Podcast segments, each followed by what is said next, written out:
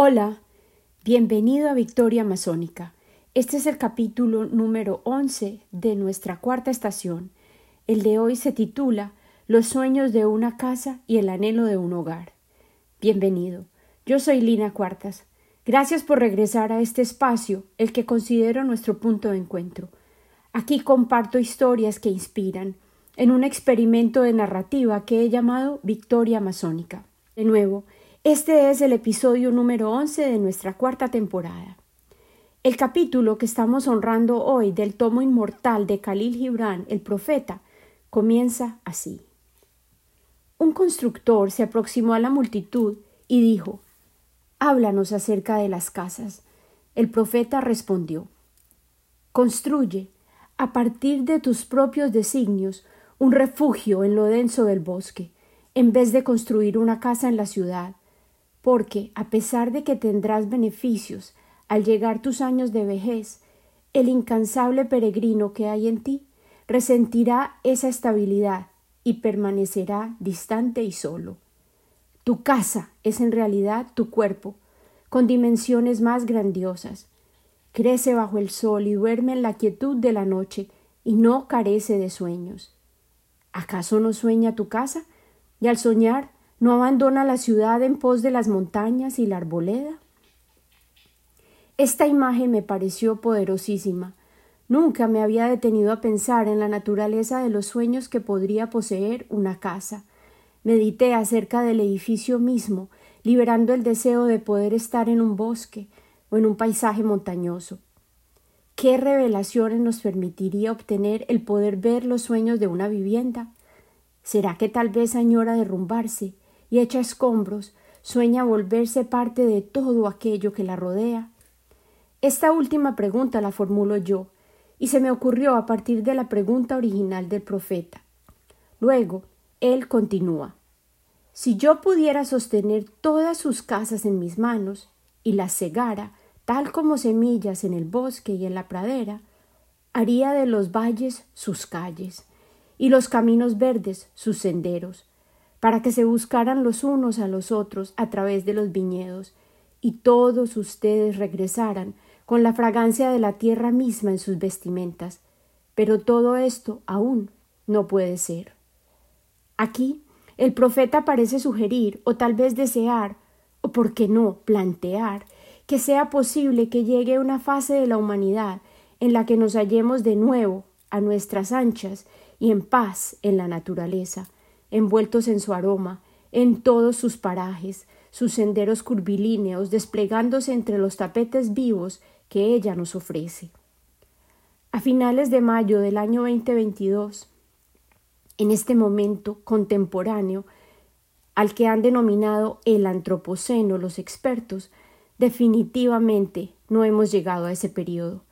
La inmensa mayoría de la humanidad se concentra actualmente en centros urbanos, Hoy en día, quien domine los ambientes urbanos puede, a menudo, de hecho, subsistir, pero muchos otros no son capaces de competir dentro de las complejas reglas del capital y el desempeño laboral humano. No logran resolver el rompecabezas de la supervivencia cotidiana. Nosotros, los humanos modernos, que nos hemos alejado de la naturaleza, de la madre tierra, hemos optado por descuartizarla, hemos distribuido, vendido y comercializado todos y cada uno de los productos que hemos extraído de sus entrañas, del interior mismo de su cuerpo. Y millones de nuestros hermanos deambulan, desamparados, sin destino, como migrantes, hordas de almas cruzan fronteras, mares y montañas. Originalmente publiqué este escrito como uno de los episodios de transición entre la primera y segunda temporada de Victoria Masónica. Hoy lo quiero volver a compartir. Hoy es mayo 26 del 2022 y ya tuve que variar el texto que grabé en inglés tan solo la semana pasada. Hace ocho días reflexionaba sobre el tema de la casa y el hogar, procesando todas las emociones que aún estaba destilando al regresar de mi país, Colombia, Quise volver a refugiarme en mis palabras y añadirle nuevas impresiones que se me ocurrieron al reajustarme a mi hogar, a mi casa, con COVID importado de Colombia, después de haber visitado dos de las ciudades más vibrantes de la zona caribeña colombiana, Cartagena y la majestuosa Sierra Nevada de Santa Marta.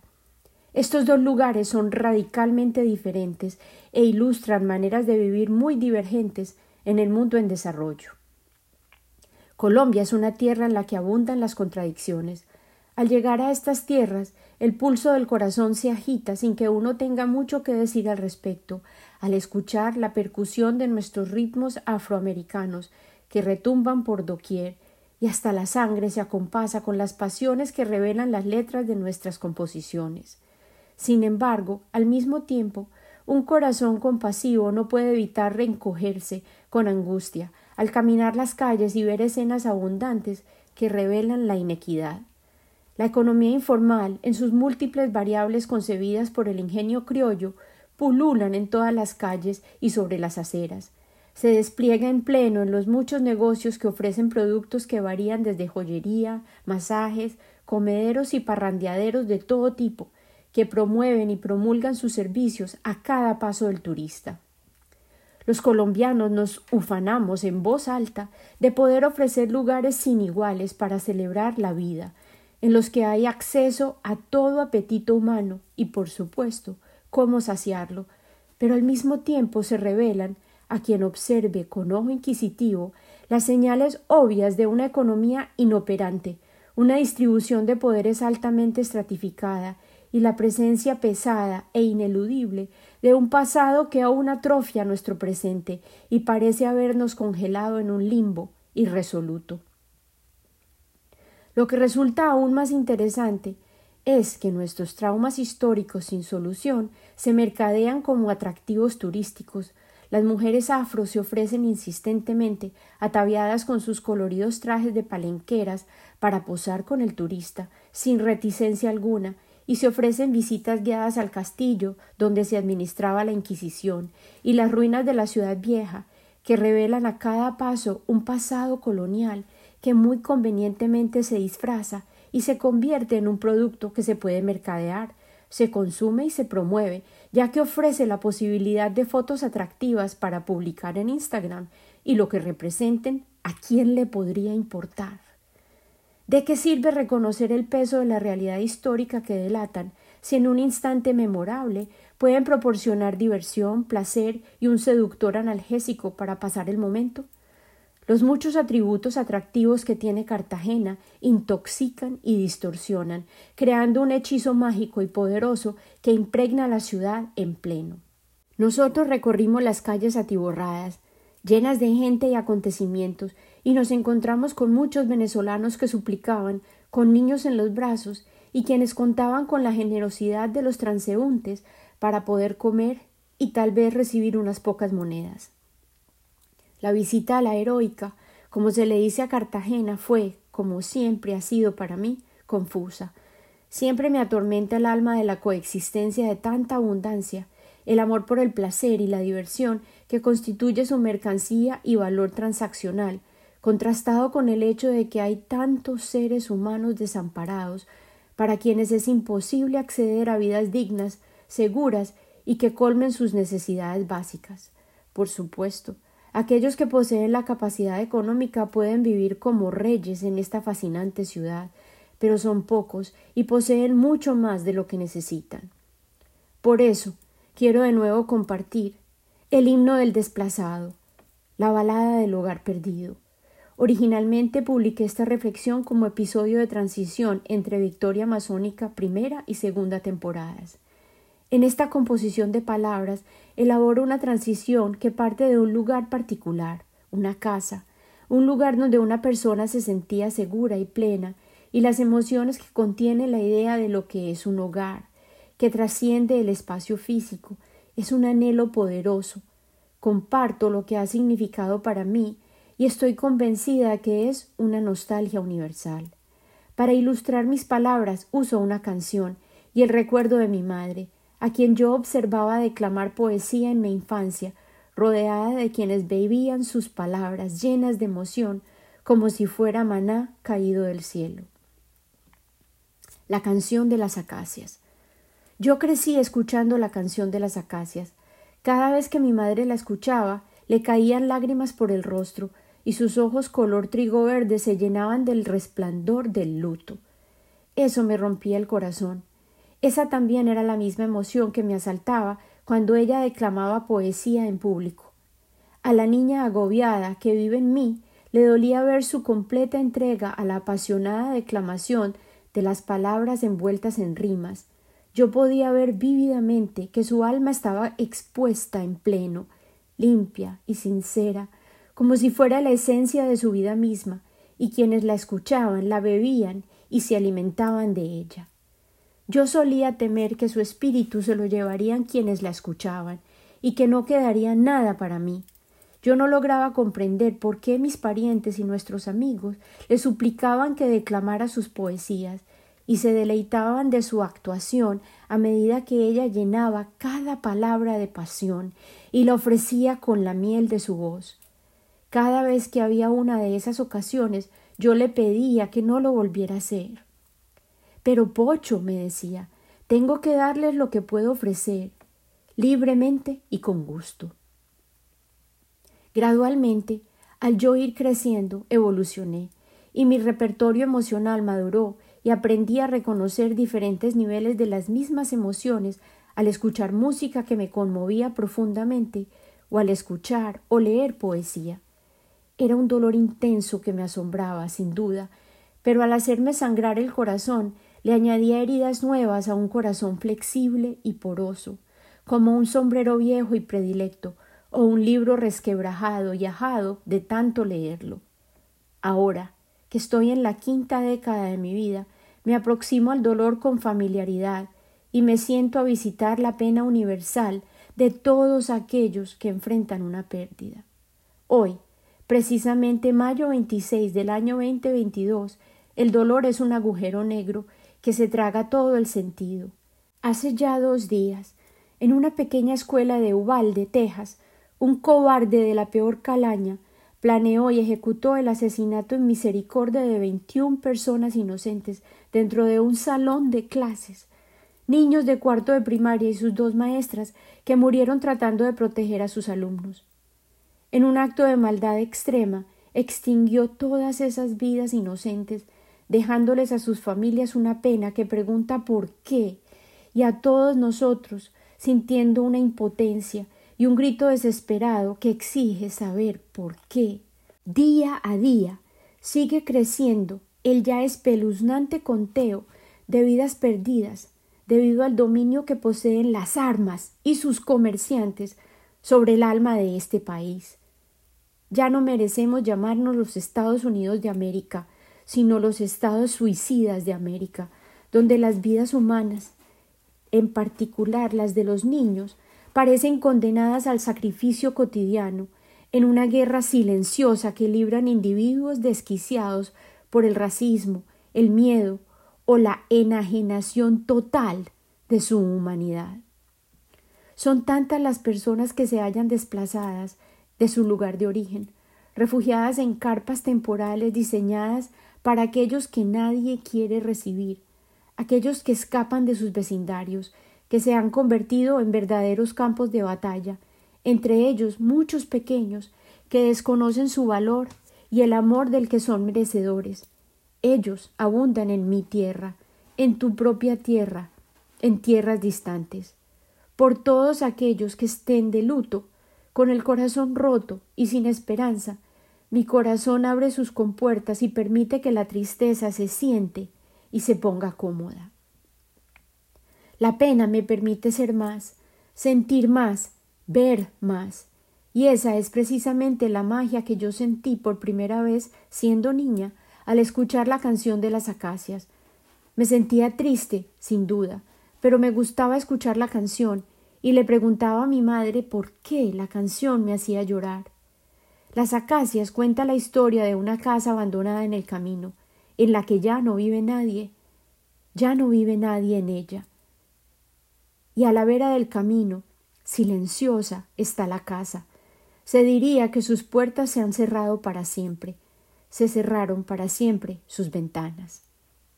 Si la conciencia de esta tristeza fuera una melodía, sería grave, profunda y monótona, como un gemido sostenido.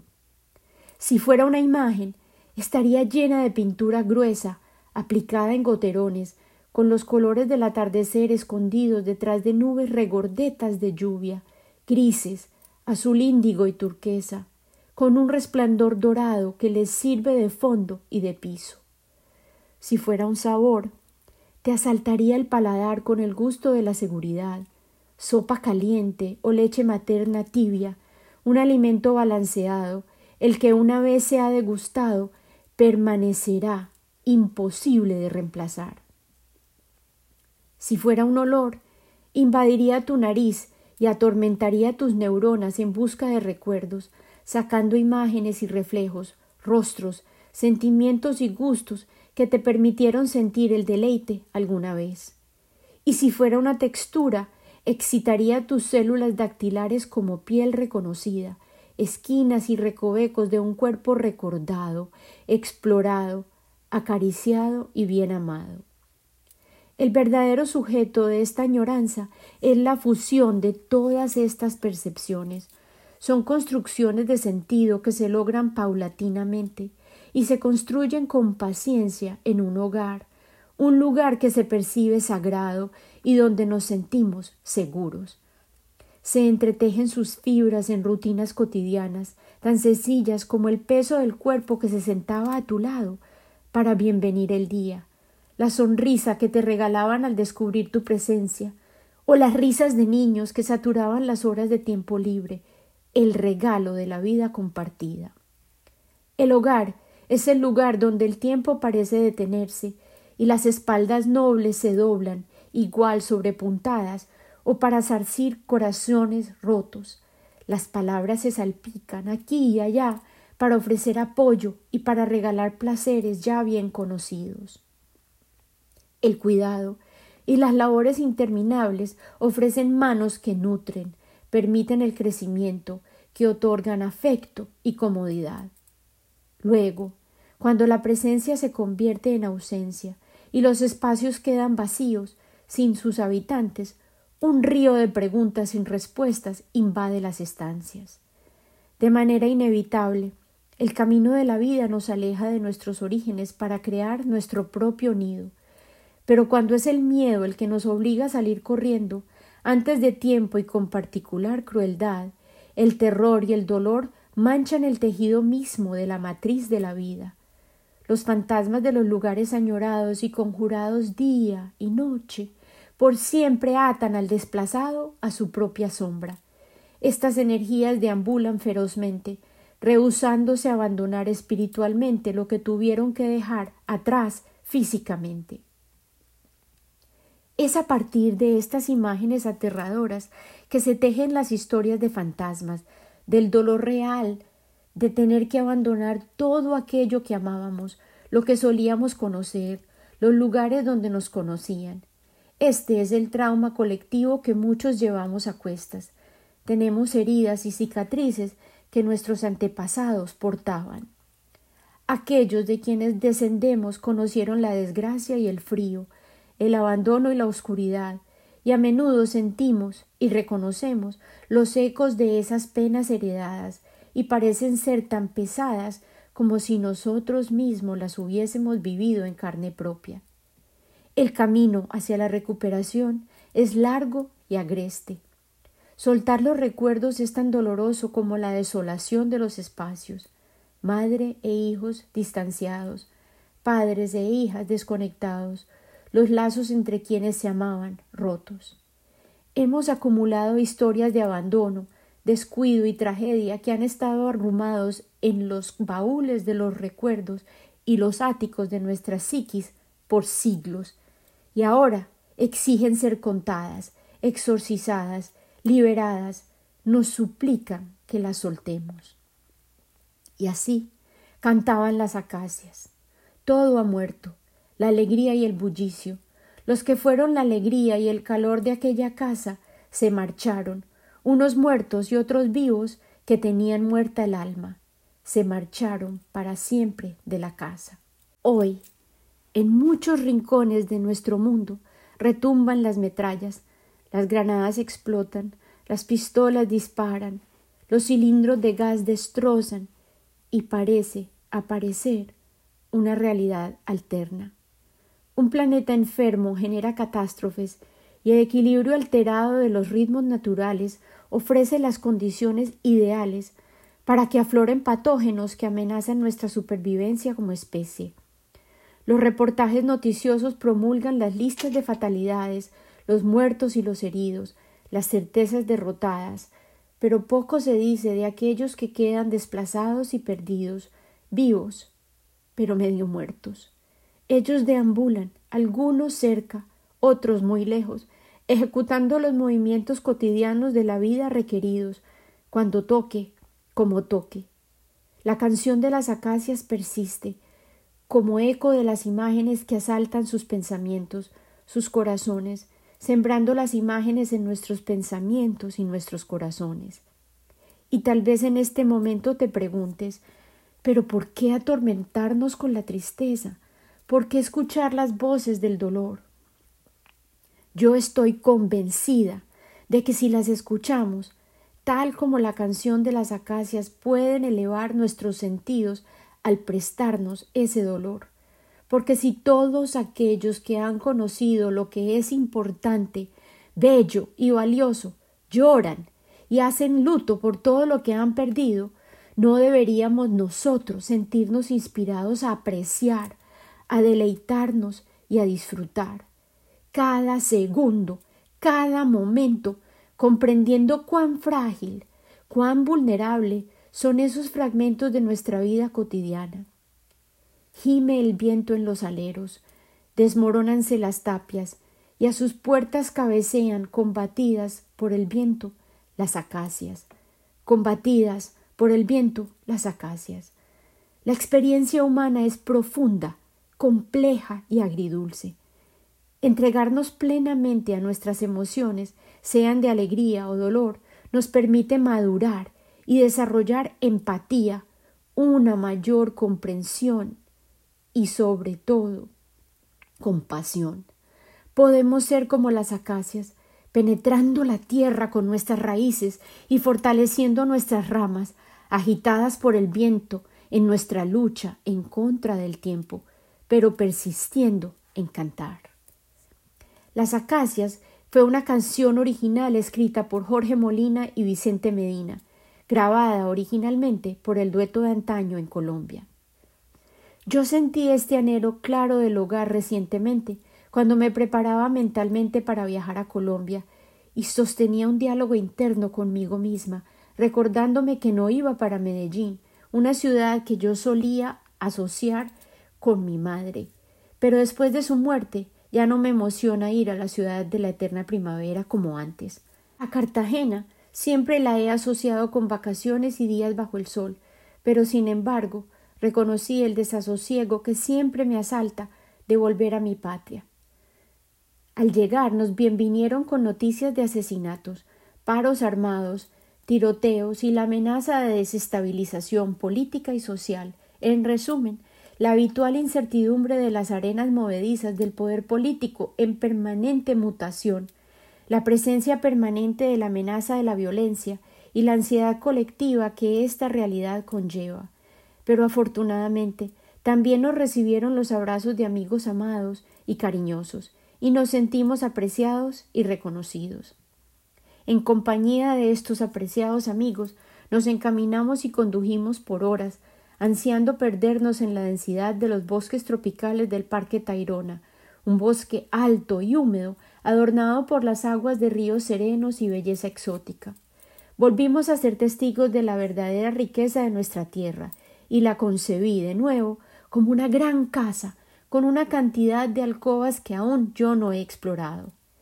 Tantos de estos hábitats sagrados están amenazados, pero permanecen llenos de vida y son generosos, y descubrir su esplendor es una experiencia que posee la facultad de cambiar vidas. Nos alojamos en un lugar llamado One Love Sanctuary. Es una reserva compuesta de ochenta hectáreas de bosque nativo, exaltado y alimentado por el río Palomino que la recorre, además de quebradas glaciales y cascadas que decoran el paisaje.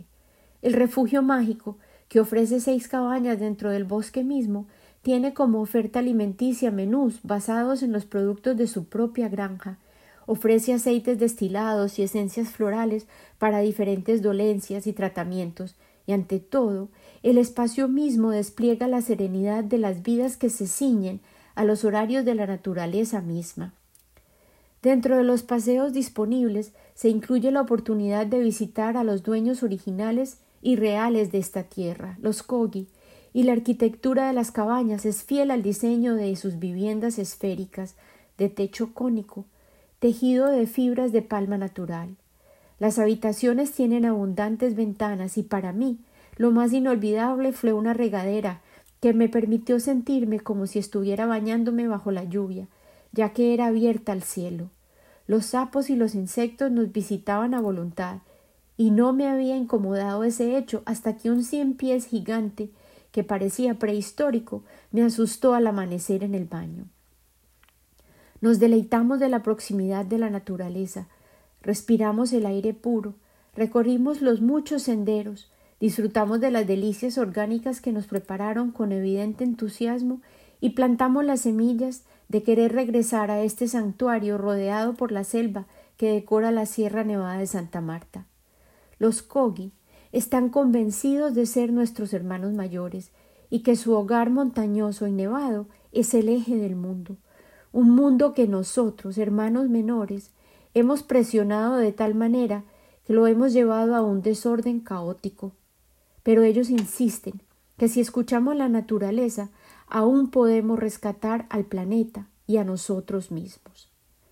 Hoy me aferro a la paz y la esperanza que absorbí del bosque de la Sierra Nevada y de los Kogi al volverme a adaptar a los rituales de mi hogar, y casi que podría hacer eco de las palabras del profeta, quien le sugiere a los habitantes de las ciudades frenéticas tan alejadas de las vidas de aquellos que viven en contacto íntimo con la naturaleza, quienes cultivan lo que comen y se levantan con el sol, aquellos que viven para responder a sus necesidades y no a un afán desmedido por poseer, y que al concluir el día descansan con las conciencias limpias.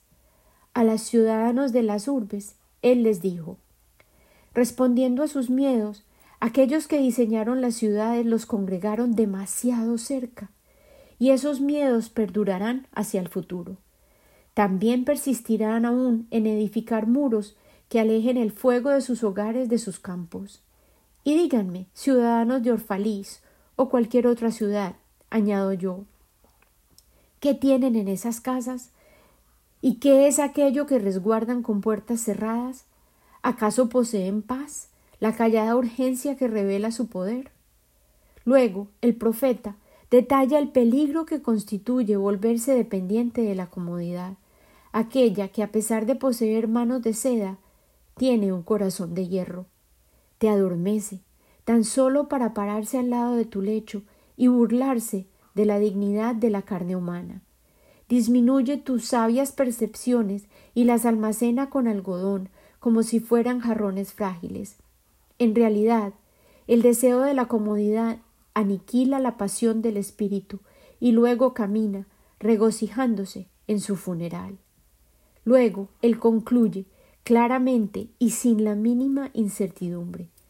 Pero ustedes, hijos del espacio, que son inquietos aun cuando están descansando, no deben ser encerrados ni domesticados. Su casa no debe ser un ancla, sino más bien un mástil. No debe ser la membrana destellante que cubre una herida, sino el párpado que protege el ojo. Ustedes no deben tener que doblar sus alas para poder cruzar un umbral, ni doblar su cerviz para evitar chocar su cabeza contra el techo, ni deben temer respirar, no sea que las paredes de su casa se resquebrajen y se vuelvan añicos a su alrededor. Ustedes no deben vivir en tumbas que construyeron los muertos para los vivos, y aunque sea esplendorosa y magnífica, su casa no debe resguardar su secreto ni refugiar sus anhelos, porque aquello que no tiene límites en su ser reside en la masión del cielo, cuya puerta es el rocío del alba y cuyas ventanas son las canciones y los silencios de la noche. Una casa, por tanto, puede colapsar, desaparecer, ser consumida por el fuego o arrasada por los vientos que no respetan jerarquía alguna, o defensa ideada por seres humanos. Pertenecemos, de hecho, a una especie de naturaleza infinita.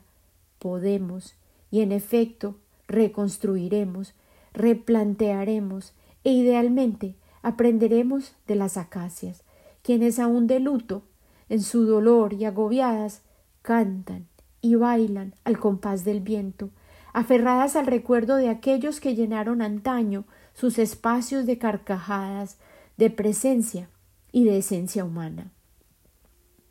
Nuestro hogar en pleno es de índole planetaria, y como sus administradores aún nos falta mucho por evolucionar para ejecutar una labor más responsable en cuanto al cuidado de este bellísimo orbe azul claro que gira sin cesar en un universo vasto y misterioso. Me despido con el deseo de que cuidemos amorosamente de nuestras casas, bien sea que las concibamos como nuestro cuerpo, nuestro espacio físico inmediato, o los espacios amplios en los que coexistimos con humildad renovada, asombro y el compromiso real de quien se dispone a ser un custodio valioso y dedicado de la vida en todas sus manifestaciones. Con amor y gratitud siempre, Lina.